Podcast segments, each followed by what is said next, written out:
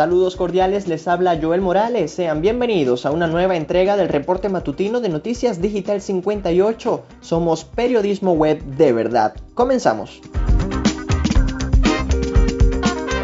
Iniciamos con el acontecer informativo nacional. Venezuela reportó 1.030 contagios por COVID-19. Todas las infecciones detectadas en las últimas 24 horas corresponden a casos comunitarios, según informó el ministro de Comunicación Freddy Ñáñez. Con estas cifras, el país alcanzó los 343.178 casos desde que inició la pandemia. Además, se registraron 17 fallecimientos por complicaciones ligadas al coronavirus, con lo que incrementa el número de muertes hasta las 4.150. El estado Miranda encabezó la lista de entidades afectadas tras identificar 348 casos, seguido por Caracas con 298 y Bolívar con 106. Por su parte, el estado Zulia reportó apenas tres contagios. Avanzamos con más información. Presidente Maduro afirma que el 2021 será el año del inicio del crecimiento económico de Venezuela.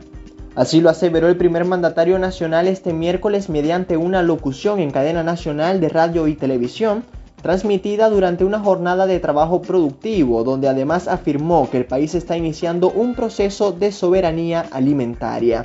Además indicó que Venezuela debe comenzar a producir con calidad y sustituir las importaciones para así sobreponerse a los efectos del llamado bloqueo. Continuamos con más noticias. Las reservas de oro de Venezuela cayeron 3 toneladas en el primer semestre de 2021. Según datos expuestos por el Banco Central de Venezuela, este sería el nivel más bajo al que han descendido las reservas del país en los últimos 50 años. Se trata de una caída de 187 millones de dólares tan solo desde finales de 2020. Esto habría ocurrido debido a que el gobierno nacional se ha visto obligado a vender el oro para obtener ingresos con los cuales afrontar los problemas de liquidez monetaria.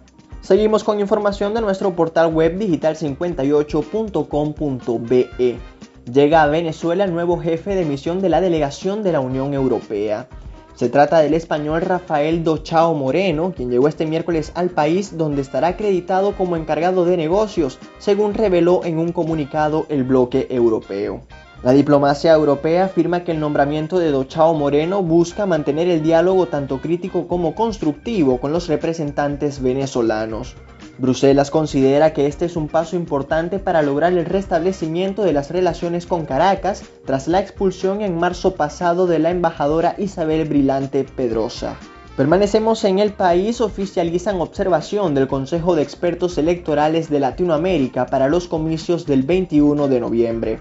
El Grupo Internacional firmó este miércoles un convenio con el Consejo Nacional Electoral CNE para acompañar y realizar veeduría técnica para las venideras elecciones regionales y municipales. El presidente del organismo internacional, Nicanor Moscoso, aseguró sentir satisfacción por brindar apoyo a un nuevo proceso eleccionario en Venezuela. Además, aseveró que el sistema electoral venezolano es uno de los más avanzados en todo el mundo. En más información nacional, Venezuela registró 127 ataques a la libertad de expresión en 2020. Estos alarmantes números fueron revelados este miércoles por la organización no gubernamental Redes de Ayuda en su informe Voces Confinadas 2.0, donde alertan que aunque existe una reducción respecto a los ataques ocurridos en 2019, esto no representa una disminución de la represión. Por otro lado, indican que 2020 fue el año con mayores casos de bloqueos a sitios web. La organización además contabilizó 43 casos de amenazas y hostigamientos, 33 bloqueos a plataformas digitales, 12 en redes sociales, 11 ciberataques, 8 detenciones e imputaciones y otros 3 casos relacionados con agresiones. Con esta información hacemos un breve repaso por el acontecer regional alcalde de La Cañada, renunció al cargo. Orlando Urdaneta, quien había estado al frente de ese municipio zuliano durante los últimos cuatro años, hizo público la noche de este miércoles su deseo de separarse del cargo, explicando que se debe a motivos ajenos a su voluntad. Urdaneta afirmó que se trata de una decisión valiente y dijo tener esperanzas de que quien resulte electo alcalde del municipio en los comicios de noviembre realice un trabajo enriquecedor. Urdaneta es militante del oficialista Partido Socialista Unido de Venezuela y había decidido no participar en las primarias que efectuó la Tolda Roja para elegir a sus candidatos de cara a las elecciones municipales y regionales pautadas para el 21 de noviembre. Es momento de hablar de información internacional. Lanzan plataforma web para brindar atención a los migrantes venezolanos. El lanzamiento de la página hermanosvenezolanos.com fue realizada este miércoles y tiene el propósito de apoyar a los millones de venezolanos que ahora viven en el extranjero, además de brindarles información sobre temas consulares y oportunidades de empleo, entre otros asuntos. La información fue notificada por Julio Borges, jefe de la política exterior del llamado gobierno interino. El sitio web cuenta con un chat que brindará información útil sobre requisitos para procesos de regularización de los migrantes en el país donde se encuentran.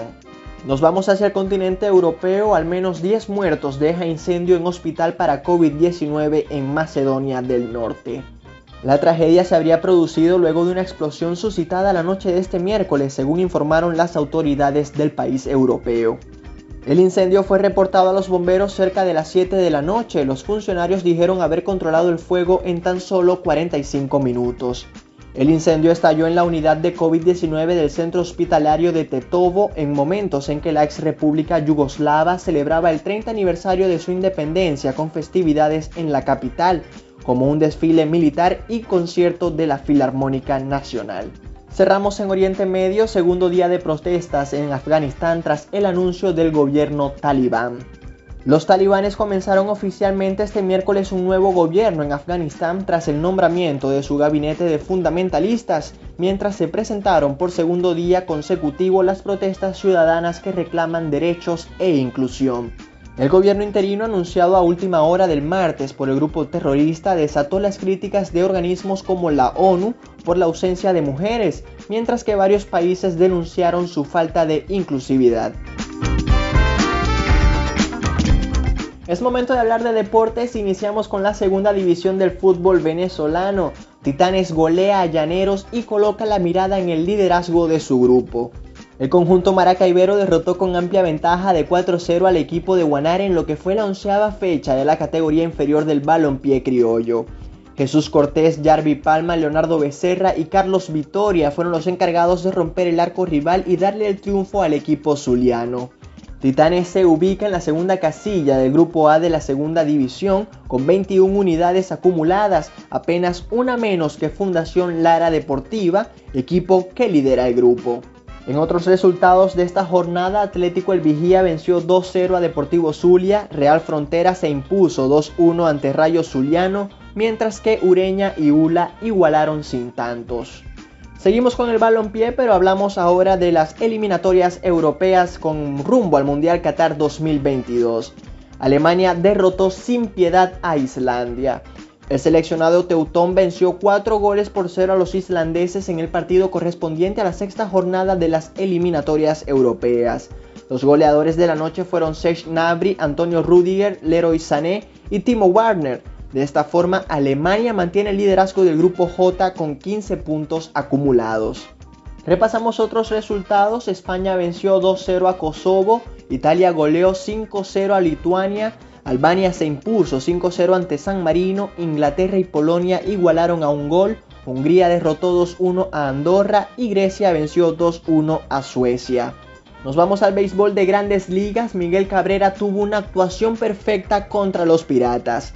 El triple coronado venezolano brilló en la victoria 5-1 de Detroit frente a Pittsburgh, luego de lograr una marca de 4-4 con un doble y tres sencillos, además de impulsar tres carreras. Miggy llegó a los 594 dobletes en su carrera, lo que le coloca tan solo dos más para alcanzar a Luis González en el puesto 18 de todos los tiempos.